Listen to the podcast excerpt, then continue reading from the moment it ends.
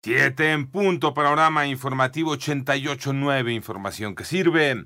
Yo soy Alejandro Villalbazo, Twitter, TikTok, arroba Villalbazo 13, martes 17 de octubre, Iñaki Manero. Armando Escárcega, alias el patrón, presunto jefe de sicarios que atentó contra la vida del periodista Ciro Gómez Leiva el 15 de diciembre de 2022, fue detenido en California, Estados Unidos, informa la Fiscalía General de la República.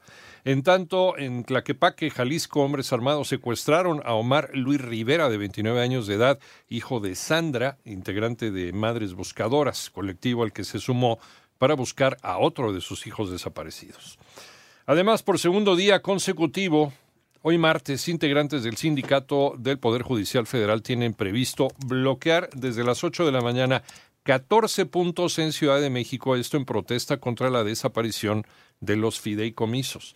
Y el Instituto Nacional Electoral aprobó emitir los criterios que garanticen la paridad de género en la postulación de al menos cinco mujeres en las nueve entidades donde se van a elegir eh, gubernaturas y la jefatura de gobierno de Ciudad de México en los comicios 2023-2024.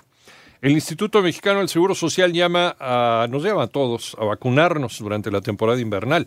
Moni Barrera.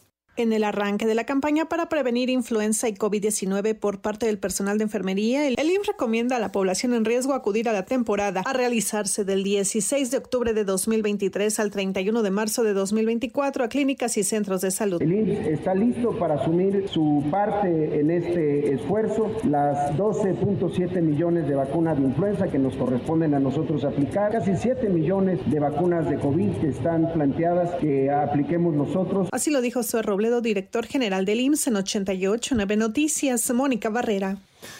La COFEPRIS eh, informa que la vacuna contra COVID-19 de AstraZeneca no tuvo una respuesta favorable para la venta y registro sanitario en México por parte del Comité de Moléculas Nuevas esto debido a que presentó información incompleta, por lo que deberá volver a presentar su solicitud. En contraste, la vacuna de Pfizer recibió una opinión favorable, ya que se encuentra actualizada en el combate contra las nuevas variantes del SARS-CoV-2, por lo que avanza el primer paso para poder ser comercializada en el mercado privado. México busca lograr la liberación de al menos dos mexicanos que continúan como rehenes en la zona de conflicto eh, entre Israel y el grupo terrorista Hamas. Toño Morales.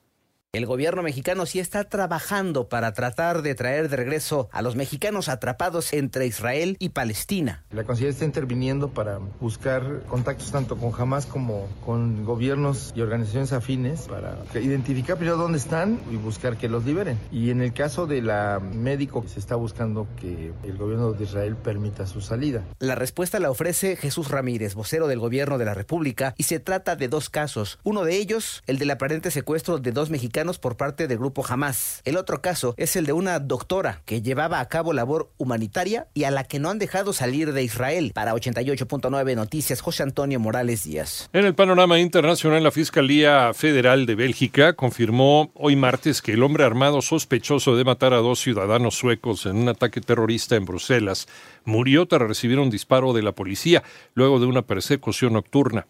La identidad del agresor aún no está confirmada. En tanto, el Palacio de Versalles en Francia fue evacuado nuevamente hoy martes y estará cerrado cuando menos hasta el miércoles debido a medidas precautorias provocadas por una nueva alerta de bomba.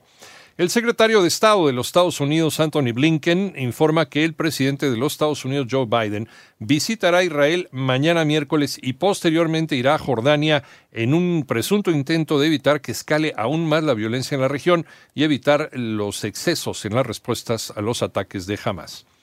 El eh, presidente de Rusia, Vladimir Putin, aterrizó hoy martes también en Pekín él va a sostener un encuentro con su homólogo chino Xi Jinping en el marco del tercer foro de las nuevas rutas de la seda, al cual acuden representantes de más de 100 naciones.